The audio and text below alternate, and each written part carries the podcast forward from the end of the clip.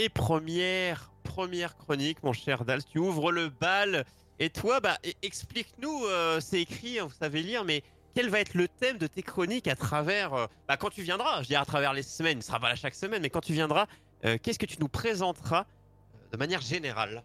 Alors effectivement, à chaque fois que je viendrai, je vais vous parler un petit peu de donc, ce qu'on appelle le 9e art en règle générale, donc tout l'art graphique de type bande dessinée, mais ça va être du coup manga, comics, roman graphique, enfin toutes les dérives possibles autour de la bande dessinée, ce qui est réuni sous le terme donc du 9e art, et je vais essayer de vous présenter eh bien à chaque fois euh, une œuvre en particulier, généralement un coup de cœur, parfois je vous ferai peut-être un coup de gueule aussi, voilà, ou une grosse déception, on sait jamais quand même, ça arrivera peut-être. Et euh, puis on terminera sur euh, à chaque fois un petit peu de news euh, dans le milieu. Voilà, on parlera un petit peu soit du, du milieu en règle générale, soit, euh, soit on parlera de des sorties récentes, euh, ce genre de choses. Voilà.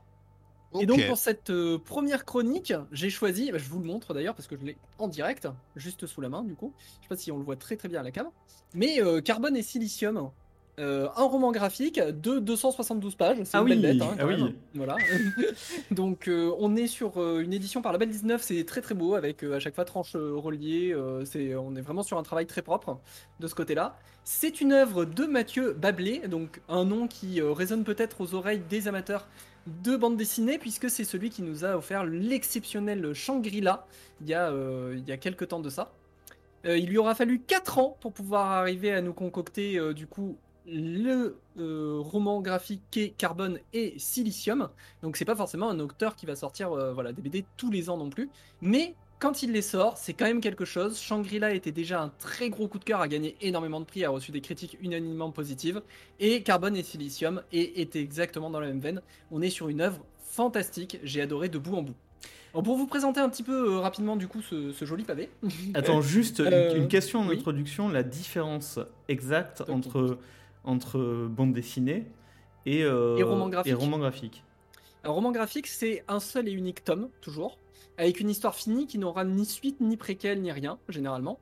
Parfois, il va, l'auteur va décider de retravailler un petit peu autour de l'univers, mais enfin, l'idée c'est que, voilà, c'est une œuvre individualisée. Et après, la définition est un petit peu plus lâche en fonction de, euh, de comment c'est. Donc, le roman graphique, à l'origine, c'est vraiment ce qui va mêler des pages presque romancées avec des graphismes incorporés. Donc, on peut aller du roman qui a quelques illustrations, une page sur deux ou une page sur quatre, euh, on peut aller aussi dans des romans uniquement graphiques, c'est-à-dire qu'il n'y a plus du tout de bulles ni de texte. Je vous en présenterai quelques-unes euh, des œuvres comme ça parce que c'est très atypique, c'est assez intéressant à, voir aussi. Euh, et puis après, tu peux avoir carrément des bandes dessinées, mais qui sont dites romans graphiques, puisqu'elles vont faire la part belle à la narration et elles se situent en un seul et unique tome. D'accord. Voilà. très bien. Et alors, Euh, je te oui. laisse continuer. euh, ce que tu peux nous dire sans tout spoiler, euh, j'imagine. Ah bah bien sûr, je vais, pas, je vais sûrement pas vous spoiler l'histoire. Donc le- rapidement, le petit synopsis quand même, on est dans un futur très très proche. Vous imaginez pas un truc euh, hyper lointain, euh, genre très euh, SF. euh, voilà, on n'a pas des vaisseaux, des trucs comme ça, hein, c'est un futur très proche. Et une société euh, toute bête, euh, japonaise, va créer euh, des IA euh, capables d'émotion donc et d'apprendre. Je vous disais qu'on rejoignait directement le sujet de tout à l'heure. Au début, pour accompagner et aider les personnes âgées, puisque la population est vieillissante, hein, euh, comme souvent dans les, dans les futurs proches, ça semble assez logique. Les deux prototypes sont donc nommés Carbone et Silicium. Ce sont les deux prototypes de ces IA. Alors, pour que vous compreniez bien la suite de, l'affaire, c'est que l'équipe de scientifiques qui est derrière tout ça, vous la prenez dès les premières pages, n'a pas du tout de visée commerciale. En fait, ils ont juste euh, envie de développer les intelligences artificielles et de les rendre capables d'émotion et d'apprentissage. Et en fait, ils ont besoin d'une levée de fonds, et la levée de fonds se trouve être cette fameuse société. Donc, ils sont embauchés par la société et très contraints par elle. Mais en réalité, l'équipe scientifique a une vraie amour pour les deux IA et développe même euh, des sentiments très très forts pour Carbone et Silicium. Ce qui rend le personnage, notamment de la, scientifique principale, hyper intéressant. Donc on a un, un synopsis qui est basique, si vous connaissez le genre, hein, euh, voilà. On est sur un synopsis qui a été maintes fois répété. Donc pourquoi Mathieu Bablé arrive de faire de Carbone et Silicium un véritable chef-d'œuvre? Son tour de force, c'est dans le traitement du genre. Il arrive à revisiter complètement le genre de manière hyper intéressante. On retrouve évidemment les thématiques les plus classiques, hein, donc on est sur des IA douées de personnalité qui vont avoir des problématiques qui entraînent leur humanité, on en parlait un petit peu plus tôt dans les news, ça c'est des choses qu'on va retrouver dans l'œuvre, mais qui ne sont pas ici au centre de l'œuvre. On n'est pas dans un Ghost in the Shell par exemple, du tout. Donc, même si l'auteur va pas se cacher qu'il va avoir ces références-là, donc euh, évidemment Asimov, euh, Blade Runner, enfin tout Android Asimov Electric Ship, le roman, euh, sinon Ghost in the Shell, même AI hein, de Steven Spielberg qui cite en référence, il va se situer sur une toute autre face de l'œuvre, pas du tout anthropocentrique, mais on va se situer sur une œuvre qui est centrée sur les deux robots et leur aventure à eux, comment ils vont voir le monde. Et c'est là où ça devient passionnant. C'est qu'en fait, les deux robots sont des spectateurs externalisés de l'humanité. Et d'une humanité très actuelle. Ce qui va permettre à l'auteur d'aborder énormément de thématiques et également de critiquer massivement euh, notre société et notre façon de vivre actuelle. Parce que euh, Parce Carbone et Silicium est une œuvre collapsologique. Donc on est clairement dans ce qui mène à un désastre. Et on est un peu dans ce que je disais, c'est-à-dire les IA qui commencent à réfléchir, qui échangent entre elles et qui se disent mais quand même les humains ils sont bizarres non? Alors tu crois pas si bien dire puisque l'image que tu affiches, qui est la troisième, je crois, ou quelque chose comme ça, Euh, actuellement, euh, actuellement en vue, ouais. qui est la, la quatrième, pardon. quatrième. Eh bien, c'est le moment où elle va connecter les deux IA, la scientifique en chef, pour qu'ils échangent pour la première fois. Et très rapidement, elle va se rendre compte que comme ils peuvent échanger des quantités de données bien plus que ce que la parole est capable de transmettre, ils vont apprendre l'un de l'autre et imaginer des scénarios à vitesse exponentielle par rapport à l'être humain. Donc, elles sont également capables d'une communication que l'être humain n'est pas du tout capable d'envisager. Et donc, elles vont développer des sentiments, tout simplement, et également une réflexion sur l'humanité à une vitesse accélérée par rapport à ce qu'un être humain est capable de faire. Donc il va vraiment étudier tout ça dans l'œuvre, avec euh, le côté ben, euh, euh, accéléré des robots qui sont capables d'échanger et d'apprendre plus vite que nous, mais également qui ont une durée de vie qui n'est pas limitée sur le papier. Alors bien évidemment, vous apprenez des premières pages que leur durée de vie est limitée à 15 ans, et ça va être une des grosses thématiques également de, du, récit. Mais euh, avec cette durée de vie allongée, sinon, euh, potentiellement infinie, les robots deviennent littéralement, euh, et je prends les mots de l'auteur, les témoins de l'effondrement du monde. C'est comme ça qu'il le définit. Et donc, ils vont regarder de loin l'humanité tomber d'elle-même, en réalité.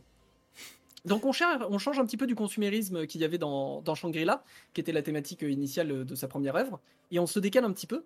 Mais euh, on trouve ici un récit qui va renouveler le genre de manière hyper intéressante. En plus, il est traité avec de nombreuses ellipses, puisqu'il s'étale sur une période de temps hyper importante.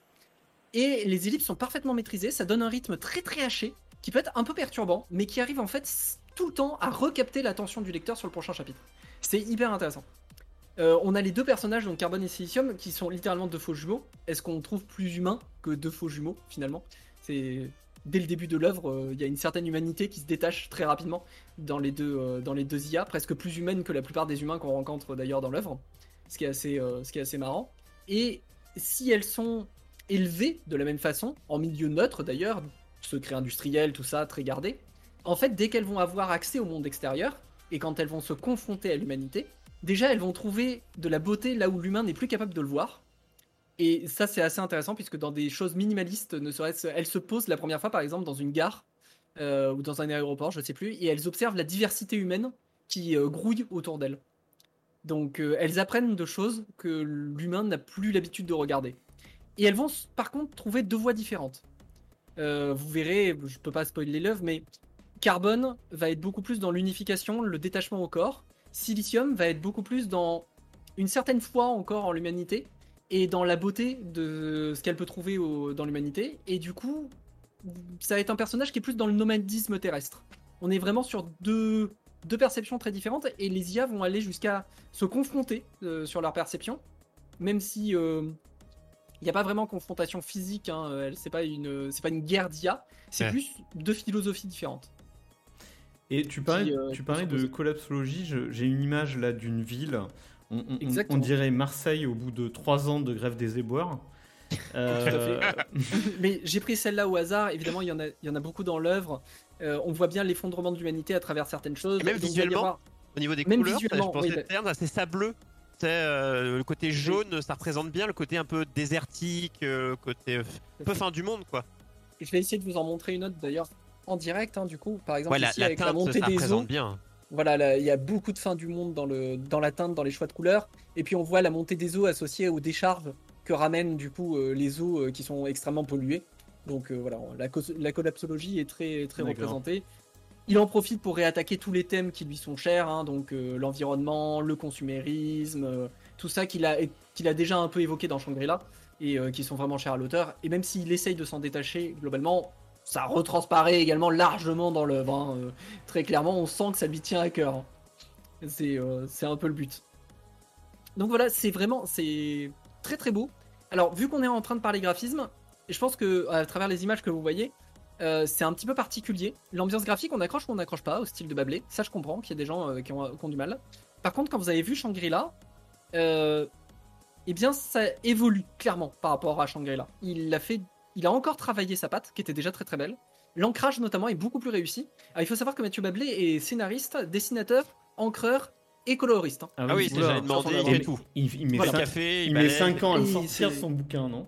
Oui, oui, oui, c'est ça. 4 ans à peu près par œuvre. Entre 4 et 5 ans par œuvre. Ah, donc ça se comprend. euh, Il est tout seul, mais au moins il, il arrive à faire une belle liaison. Je dis pas que c'est pas le cas quand des gens euh, euh, bah, dissocient le, le travail, mais au moins il, il sait. Ça C'est me fait penser un ouais. peu à, à- à Alexandre Astier, le côté de, de tout faire comme Faire ça. t'es- solo, t'es- ouais. t'es très, euh, tout ce que tu fais a, un, un- un- vraiment un lien. Tu sais que ton dessin, les couleurs que tu vas choisir, c'est bien en lien avec le scénario que tu vas avoir écrit. C'est toi qui as tout fait, quoi. Oui, on parlait des tons, euh, des tons Ouais. un peu euh, pareil, euh, dorés là, euh, un peu poussière.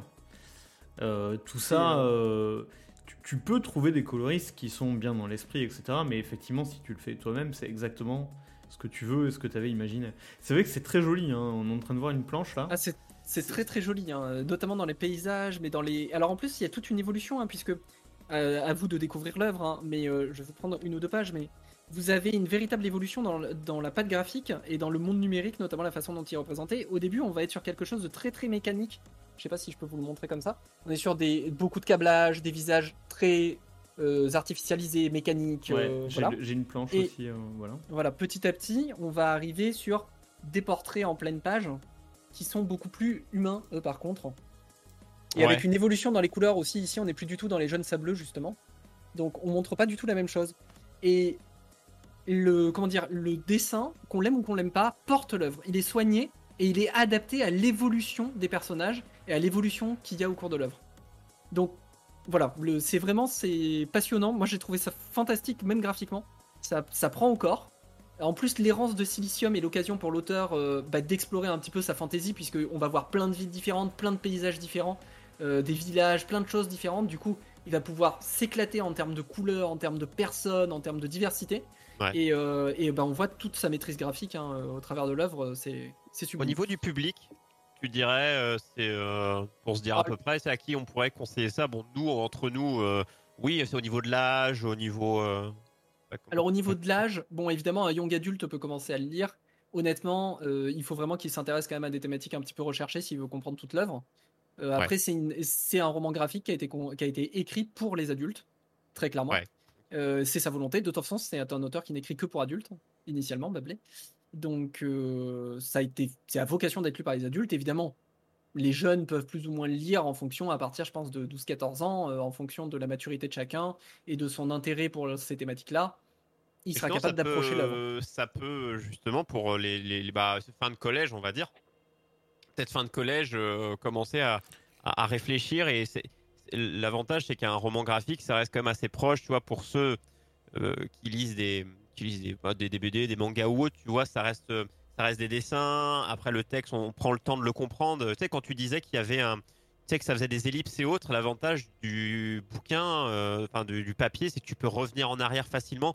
Et même un film, même si tu l'as chez toi, c'est casse-couille de changer d'épisode, euh, de revenir à un autre, de revenir en arrière. Enfin, je veux dire, un, bouc- un, livre, tu peux plus facilement te poser et comprendre que, bah, par exemple, euh, un équivalent, un reportage ou autre, peut-être un peu plus barbare pour essayer de comprendre des thématiques un peu plus lourdes. Là, pour, les, pour des plus jeunes, enfin, pour, pour des jeunes, c'est peut-être un, un moyen assez cool, le roman graphique, je, je pense. Euh, Ouais, enfin, je, je pense aussi. C'est une bonne, c'est une bonne approche et surtout ce type de roman graphique du coup qui font très BD, si je puis dire, qui sont pas trop bizarres dans leur mise en forme. Du coup, elles sont, elles sont facilement accessibles. Euh, le rythme du récit est très très bien géré avec même des passages un peu comiques.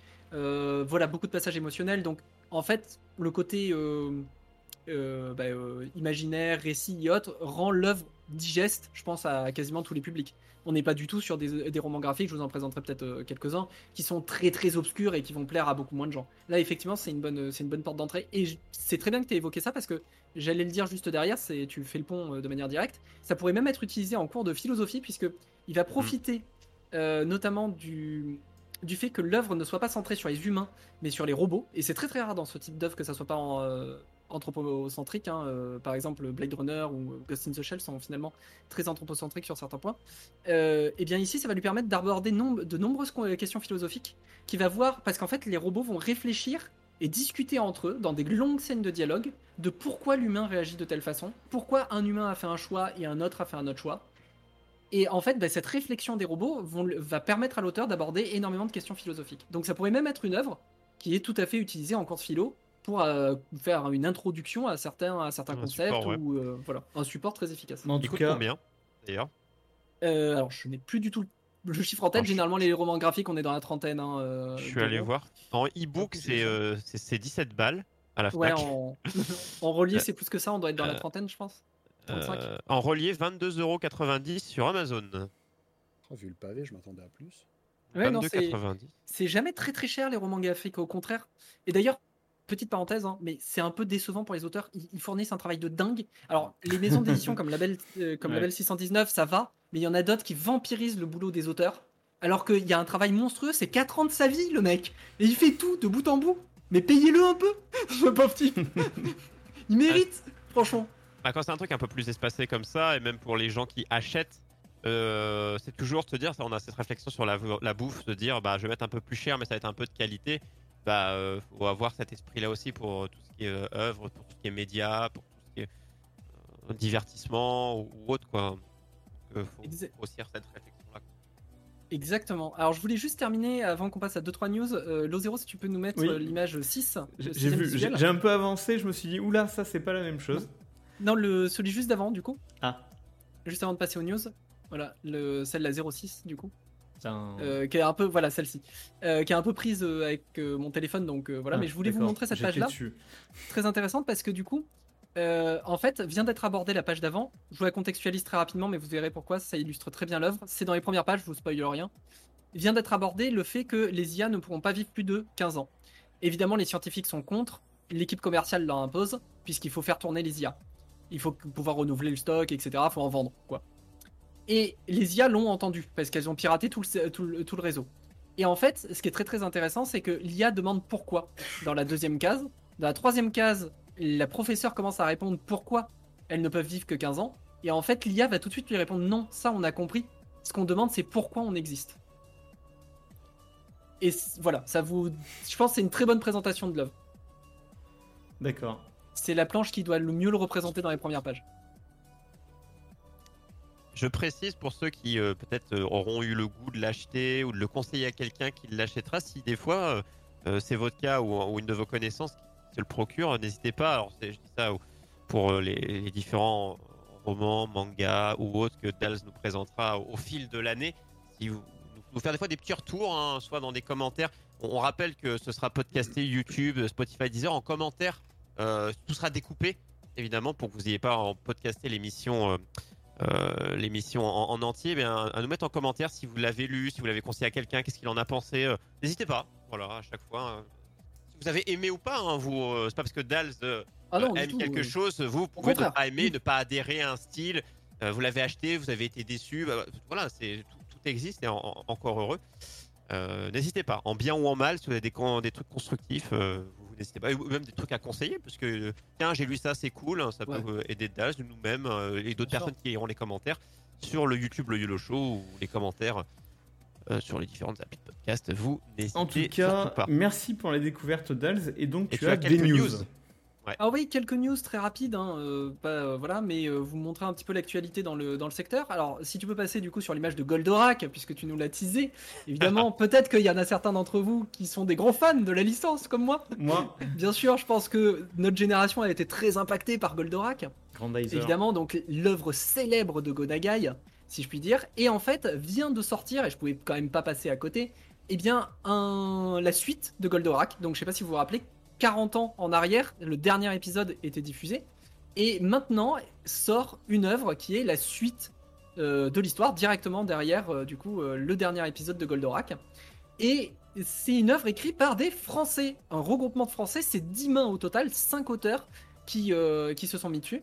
Un très très gros regroupement, hein, donc euh, vous avez des gens assez connus, hein, Brice Cossu, euh, Xavier Dorisson, bien sûr, euh, Alexis euh, Santenac, enfin des, des très grands noms, vous les avez d'ailleurs d'afficher euh, Guillaume aussi, de la BD.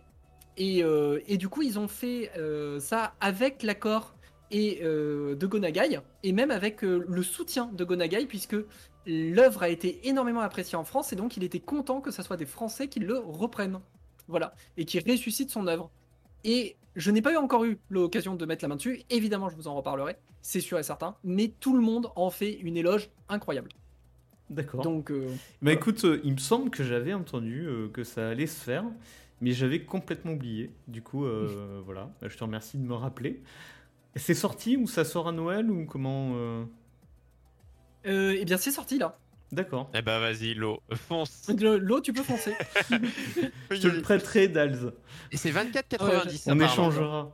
Mhm, 24,90. D'accord. Exactement. Merci Tachivana, le roi des prix. Euh, euh, et tu, tu- tu as autre chose euh, Euh, oui, tout à fait. Ah, euh. La deuxième petite news, du coup, si tu peux passer, du coup, la sortie de One Punch Man, tome 23. Juste l'occasion de vous rappeler que c'est un petit peu euh, la série parodique shonen à absolument lire. Voilà. Donc, euh, écrit par One. Vous pouvez la trouver gratuitement en ligne, bien sûr, si vous voulez avoir les graphismes de One, donc dégueulasse. Et sinon, vous pouvez retrouver la version reliée et du coup, avec les graphismes de Murata. euh, de Murata. Euh, voilà, on est, on est au tome 23. On arrive bientôt à la conclusion de la saga c'est une œuvre euh, incontournable. Si vous, si vous voulez vous taper des barres de rire, c'est, elle est incontournable. Et si vous connaissez les shonen, c'est encore mieux. Oh là là. Voilà. Et la pure parodie, c'est excellent. Et par rapport à la Et- version animée, c'est exactement. Alors la version animée est arrivée un petit peu après ça du coup, Euh, et euh, c'est exactement la même trame. Il y a beaucoup plus de choses dans l'œuvre écrite que dans la version animée, qui est très très cou- euh, coupée. Mais euh, mais c'est vraiment euh, voilà.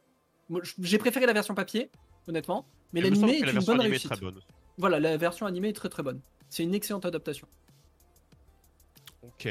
Et euh, dernière petite news qui est sortie, alors c'est- là c'est pas une sortie très très récente, c'est la date de, de la rentrée, Euh, c'est pas non plus très vieux, c'est euh, Tananarive.